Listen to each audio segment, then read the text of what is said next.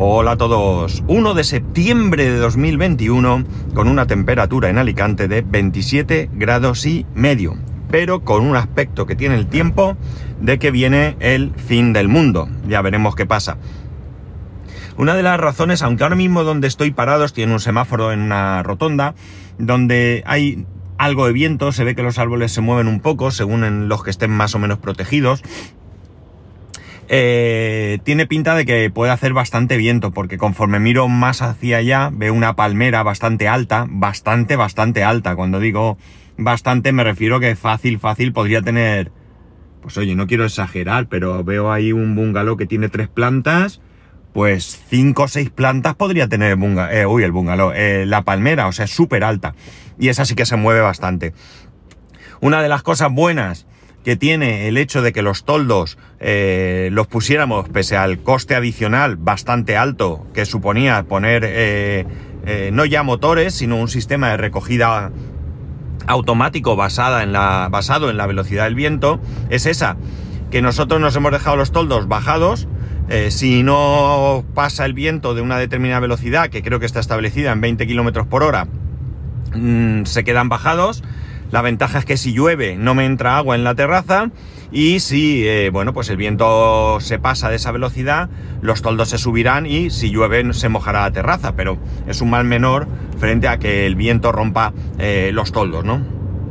Así que una decisión buena porque otros vecinos que, bueno, pues entiendo que por una cuestión económica no quisieron poner eh, este sistema motorizado, pues tienen que subir los toldos a mano y claro, si se van a trabajar no los pueden dejar de cualquier manera, porque si viene una racha de viento importante no tienen opción de, subirlos más que estando físicamente en casa, ¿no? Así que, bueno, las comodidades que tienen todas estas cosas, ¿no? Muchas veces pensamos que, que estas cosas sobran. Evidentemente, mm, si nos lo planteamos seriamente, imprescindible no es, porque para el tiempo malo, malo que hace, eh, bueno, pues tampoco pasa nada si un par de días o tres o cuatro al año te tienes que dejar los toldos subidos.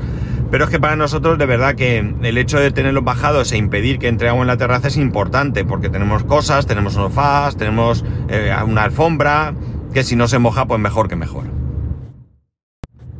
Antes en la otra casa teníamos la opción de dejar los toldos enganchados a la barandilla eh, totalmente vertical, ¿no? porque tenían esos brazos que se cogen a, a la barandilla, ¿vale? Esos brazos que, que están, eh, bueno, antiguamente los brazos estaban en la barandilla y se los ponías al toldo. Eh, ahora mismo los brazos están en el toldo y los enganchas a la barandilla, luego les pones una cadena para tensarlo y demás. Entonces esos toldos al cogerse a e, esas barras, digamos, tenían opción de cogerse por una punta y quedar el toldo separado de la barandilla o eh, directamente por la parte pegada al toldo y quedar como una pared ahí, ¿no?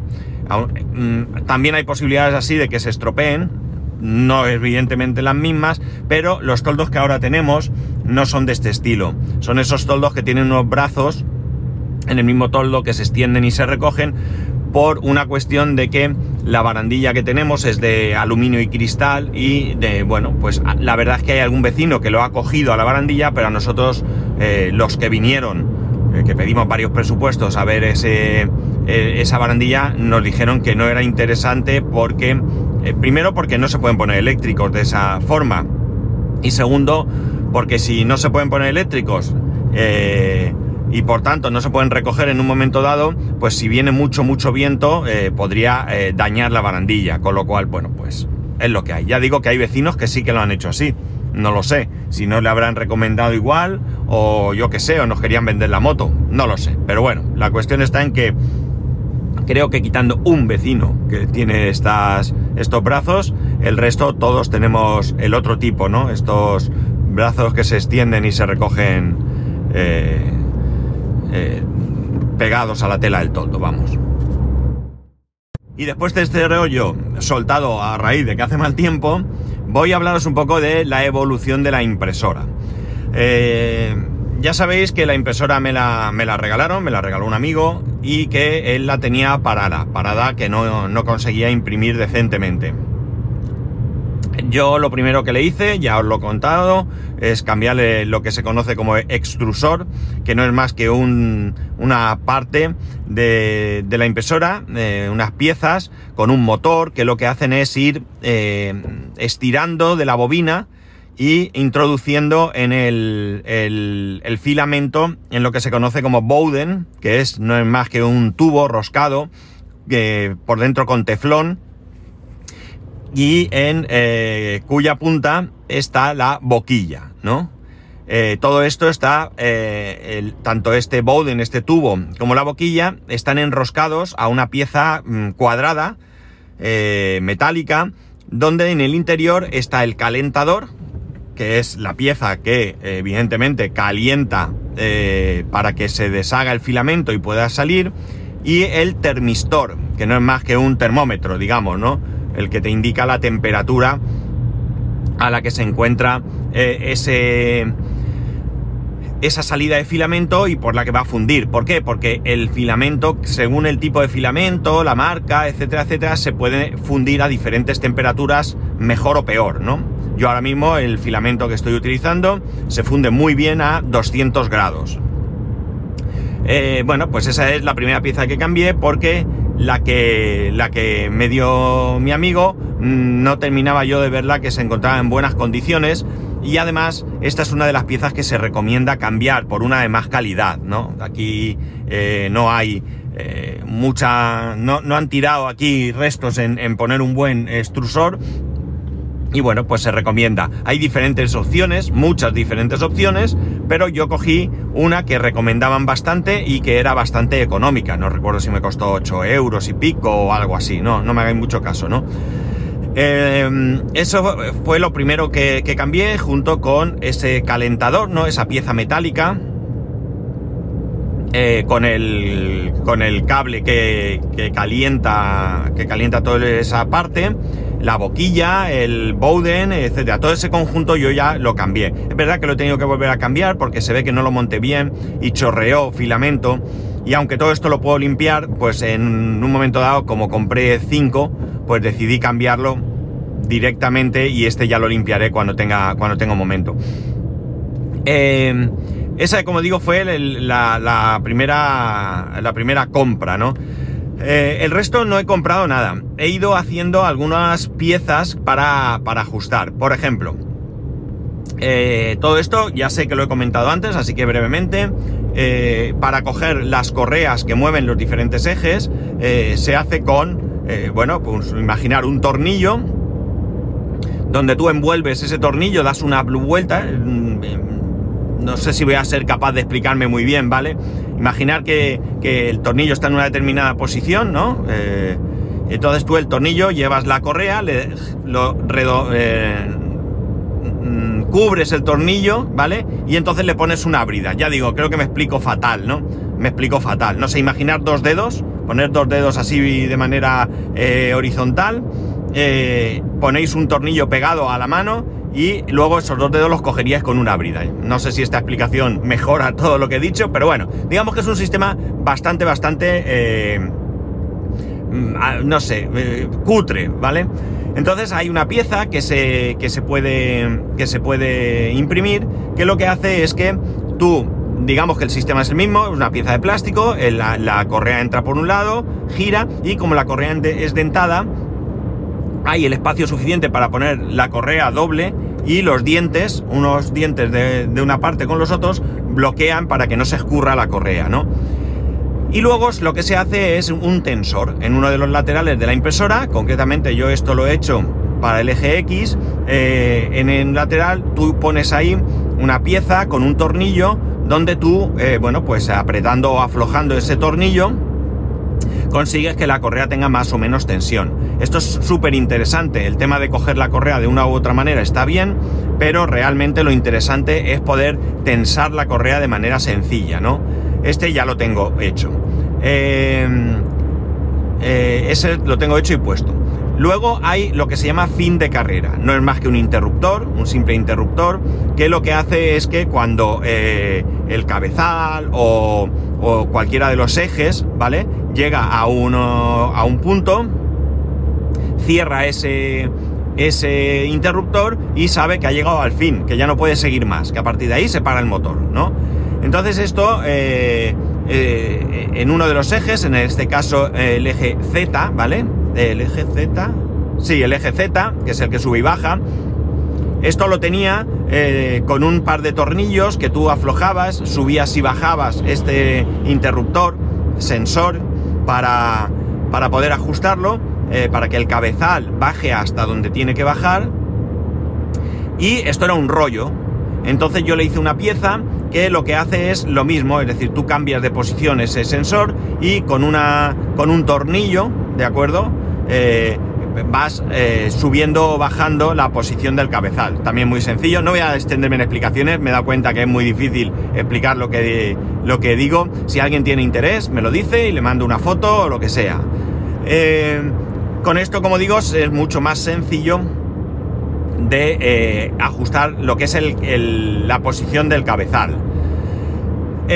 para ajustar la cama, la cama es donde se imprimen las piezas, siempre hay que ajustar, ¿vale? Eh, esto antes estaba mal, había un error de diseño y le he hecho unas ruedecitas, ahora mismo mucho más sencillo, antes era con un tornillo, complicado, tampoco voy a explicarme mucho más, pero ahora me es muy sencillo eh, eh, ajustar, nivelar la cama, ¿no? Mucho, mucho más sencillo, ¿no? Porque la nivelación también es un tanto arcaica y se hace moviendo la cama, subiendo o bajando cada esquina y eh, eh, consiguiendo que puedas pasar un folio, un simple folio, entre eh, la punta del cabezal y la cama, ¿no? Si el folio rasca, cuando pasas rin rin, notas que, que, roza, pero que no se rompe, que pasa bien, esa es la posición que tiene que tener. Pues estas ruedas también se las puse. Y creo que ya ahora de momento lo que es instalado no hay nada más. He hecho más cosas ya tengo terminado un sistema, todos los cables que salen de, cualquier sitio, voy a centrarme en lo que tengo terminado, que es, bueno, y luego os contaré otra cosa, eh, los que salen del cabezal, esos van, del cabezal salen los cables de dos ventiladores, o sea, cuatro cables, los dos cables del termistor, seis, los dos cables del, eh, ¿cómo se dice esto? Del calentador, ¿vale? Ocho y creo que son cuatro cables del motor. Cuatro cables del motor. 12 cables, ¿vale? Esos 12 cables van con este tipo de gusanillo, ¿vale? Que va rodeando el cable, eh, pasa por encima de donde está la pantalla y va hasta la placa. Pues bien, hay un, vamos a llamarlo hack, ¿vale? Eh, que es construir una pieza que se pone sobre el cabezal, una pieza que se pone en un lateral, en este caso el izquierdo, que además ese lateral izquierdo también tiene ese sistema para ajustar el sensor de posición del cabezal en altura, que os he comentado hace un momento, lo incluye y va desde una pieza a otra una cadena, ¿vale? Se imprimen diferentes piezas que forman una cadena y los cables van por dentro de esa cadena, con lo cual pasas de tener unos cables que salen del cabezal, que suben hacia arriba con un gusanillo que pasan por detrás de cualquier manera, a tener un sistema en el que se va moviendo esa cadena, ¿no?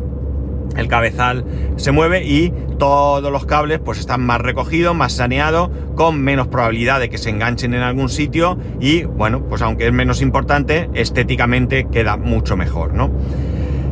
Eh, la otra opción es la cama caliente, lleva un conector con cuatro cables que salen por detrás y van a parar a la placa, que la placa está mirando la impresora de frente a la izquierda.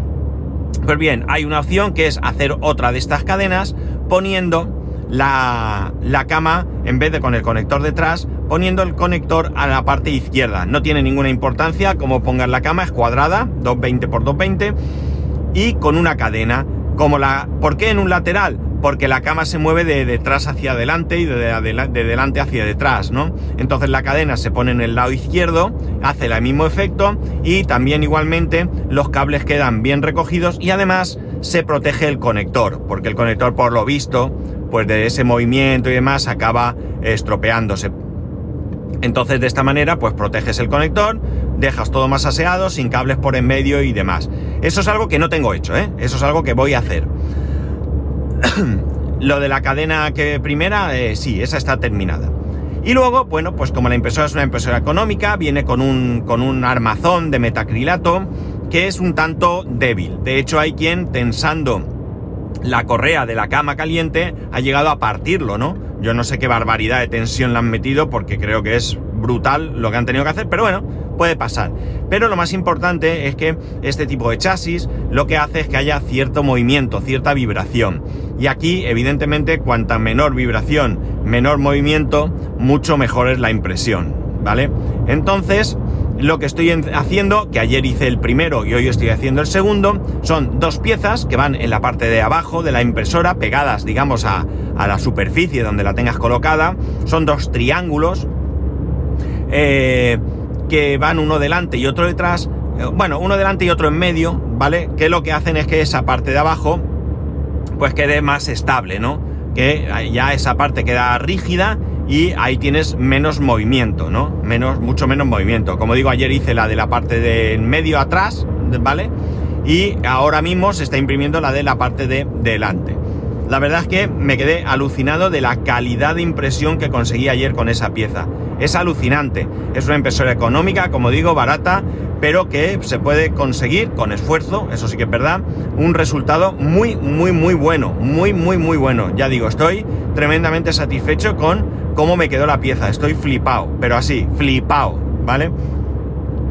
Cuando ya tenga esto terminado, lo que le voy a hacer es otra de estas piezas para, para enganchar la correa de la cama, que también es una correa dentada, que es mucho mejor que el sistema de bridas que también tiene. Y luego lo que le haré es el tensor. En este caso el tensor también es el mismo sistema, ¿vale? Es un tornillo, lo que pasa es que en vez de ser, en el caso anterior, es un simple tornillo, un tornillo de toda la vida, en este caso es un tornillo de plástico que se hace también impreso, ¿vale? Donde tú lo giras y le vas dando también tensión a esa, a esa correa y este dispositivo, este tensor, mejor dicho, va por delante, por delante de la impresora, ¿vale?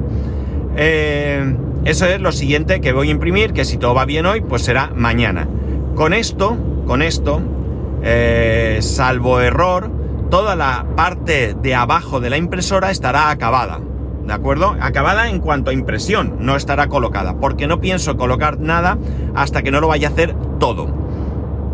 ¿Por qué? Porque los ejes eh, por donde se mueve la cama llevan unos rodamientos internos, unos cilindros, digamos, que, eh, bueno, son metálicos y recomiendan que se compren otros, se llaman Igur, no sé si Igur es la marca, el tipo de rodamiento o qué, y se ya que voy a desmontar, se los voy a cambiar. Esto hace que la, la fricción sea menor, que el movimiento sea más suave y demás.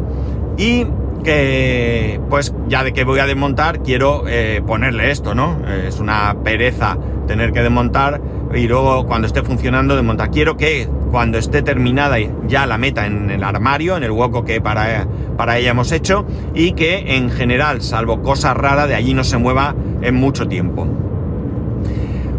Vale, con esto ya tendríamos, como digo, toda la parte de abajo totalmente lista. Me faltaría eh, la parte de arriba. La parte de arriba también hay que eh, ponerle algún tipo de, de, refuerzo para que no se mueva, ¿vale? Ya los tengo vistos y esos refuerzos son los que después, cuando termine mañanas, es decir, si mañana jueves termino, pues el viernes empezaré con esos refuerzos, eh, que son refuerzos que, como digo, eh, refuerzan, valga la redundancia, la, por lo que es la, parte del chasis superior, que no haya vibraciones y, demás. Y ya, una vez que esto esté, quiero para toda la parte de la electrónica, que está en la parte izquierda, que se encuentra la placa, la placa de la impresora y esos MOSFET que ya expliqué para, para la alimentación eléctrica, están en ese lado. Quiero hacer una caja que se hace, eh, si quieres, incluso con un ventilador para refrigerarlo todo eh, pero una caja donde todo queda dentro, ahora mismo está todo al aire, con todos los cables al aire y todo, viene así, es así, pero eh, con esa caja pues queda todo más recogido, más ordenado y menos posibilidades de tocar sin querer algo y demás. Tengo que ver el tema de sacar el botón de reset, aunque he visto una caja que tiene un simple botón, un simple palito de plástico que se pone por fuera y ahí puedes presionar el reset. El reset es un botoncito que se encuentra chiquitín en medio de la placa y eh, bueno, pues ya quedaría todo protegido. Lo que pasa es que también tendría que hacer un extensor de la SD. El extensor no es más que una pieza de plástico que se pone en la parte superior de la impresora y que dentro lleva exactamente eso, un extensor de la SD. Es decir, por un lado lleva un, un lector de tarjetas, vamos a llamar, eh, digamos el, sitio donde metes la tarjeta y por el otro lado lleva el conector que lo metes dentro del conector de la tarjeta. Con esto se te facilita la, idea de, de, meter y sacar la tarjeta, ¿vale? Y además también pues proteges que se estropee el conector de, de la SD de la placa de tanto meter y sacar tarjeta, porque para imprimir tienes que grabar los ficheros en una SD y ponerlo. Puedes también tener la impresora conectada por USB, pero en principio no va a ser el caso, pese a que lo voy a tener súper cerca, pero no quiero tener cables por medio, ¿no? Pero teniendo la SD así, es un cacharrito que vale, pues depende de donde lo mires, 3, 4, 5, 6 euros, y por ese dinero, pues se pone y se queda chulo, chulo, chulo. Hay muchos más hacks que hacer, ¿de acuerdo? Por ejemplo, la pantalla que viene es una pantalla LCD muy sencilla, eh, con unos botones eh, que cuesta a veces de apretar. Hay una cosa que, se imprime para que los botones funcionen mejor, que lo voy a hacer también, no lo he dicho. Y luego eh, se puede cambiar la pantalla por una que en vez de ir con cuatro botones, cinco, cinco botones en cruceta, se puede... vienen con un, con un potenciómetro. Tú con el potenciómetro te mueves por el menú de la pantalla y pulsando el potenciómetro digamos que sería el enter, ¿no? Pues eso también se puede hacer, pero no es algo que ahora mismo tenga muy claro si me, me, interesa hacerlo, ¿no? Porque eh, tampoco quiero eh, pasarme haciendo cosas, ¿no? Yo creo que eso sería algo a pensar en futuro, porque lo que sí que podría hacer ya mucho, mucho más adelante es, bueno, yo digo esto y luego mañana me entra un calentón y, y tiro para adelante, ¿no? La placa es una placa de 8 bits, la placa que viene con la impresora y se puede cambiar por una placa mucho mejor de 32 bits y lo más importante, los drivers que son eh, los que se encargan de mover los motores eh, se pueden eh, poner silenciosos porque hacen algo de ruido, ¿no? Y entonces si pones ventiladores silenciosos, y cambian los drivers y la engrasas bien, pues al final hace mucho menos ruido y una, cosa mucho más cómoda de tener en casa. Pensar que, por ejemplo, estos soportes triangulares que imprimí uno ayer y hoy, y hoy el otro, cada uno tarda más de 6 horas.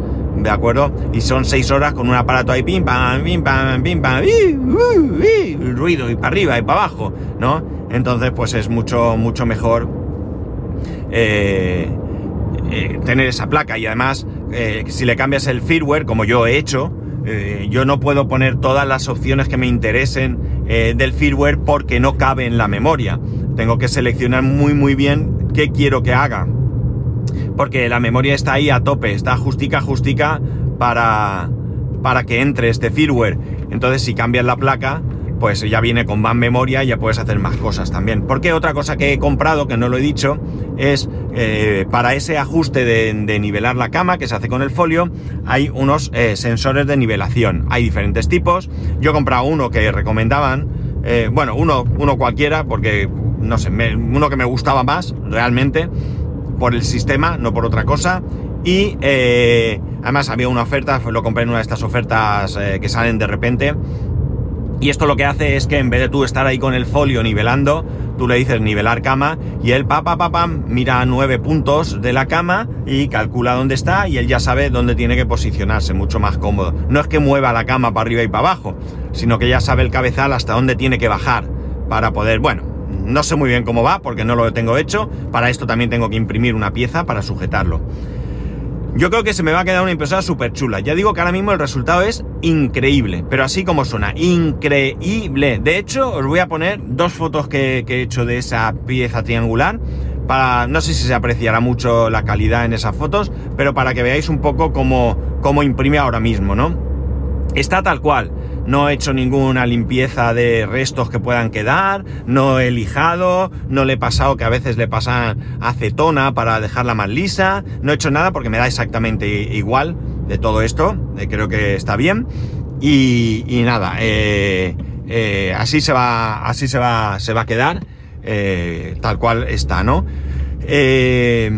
pero bueno, yo quiero, ya digo, dejarla del todo. El dinero que me estoy gastando, pues no es mucho. Me he gastado entre el, cuando compré la bobina, entre la bobina con la que estoy imprimiendo todo, vamos a darle a esta bobina por perdida en cuanto a, la impresión de, de, todas las piezas que necesito, ¿vale? Esta bobina, eh, los calentadores y todo esto que compré, el, el, ¿cómo se dice? El extrusor y ¿qué más he comprado? Los, los MOSFET y si compro lo de la tarjeta y creo que... Ah, bueno, quiero comprar eh, para, para ajustar la cama hay unos muelles y quiero cambiar esos muelles por unas piezas de silicona que valen, pues depende de las compras, si las compras en AliExpress más baratas y los otros más caros, vamos a tirar los más caros, eh, vamos a poner, mm, yo qué sé, 7 euros, ¿vale? No sé cuánto lo vi, pero vamos a poner 7 euros. Y el, cacharro este de la SD, que está por unos, pues 3-4 euros, llevo 12 más, eh, bueno, 11 realmente, pero 12, vamos a poner 12. Si quiero tirar un poco por lo alto. 12. Y luego eh, lo de la SD, los cacharros estos. ¿Y qué otra cosa he dicho de comprar? Eh, creo que no he dicho nada más, ¿no?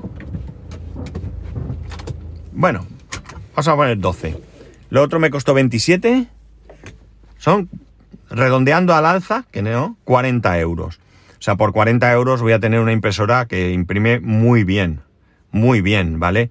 Ya digo, de primeras cuesta, cuesta cogerle el truco, eh, hay que aprender y, una vez que tenga esto tengo que aprender y mucho del, del, ¿cómo se dice esto?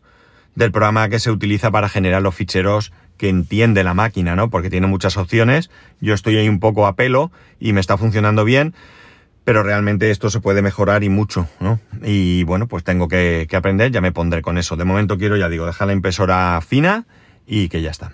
Bueno, pues nada, esto quería contaros hoy. No sé, sé que a muchos nos interesará, sé que a otros os parecerá interesante, eh, puede ser que me haya extendido demasiado, que me haya enrollado demasiado, ya me conocéis, pero bueno, espero que que eh, a la mayoría os puede entretener y bueno, que si tenéis cualquier cuestión, cualquier duda, cualquier pregunta, pues nada, adelante, vamos a ello, que para eso estamos, ¿no? Eh, dentro de mi poco conocimiento, porque mi conocimiento desde luego es, es, pequeñito. Pero bueno, nada, ya sabéis que todo ello lo podéis hacer escribiéndome a arroba spascual, spascual arroba spascual.es, el resto de métodos de contacto en spascual.es barra contacto, un saludo y nos escuchamos mañana.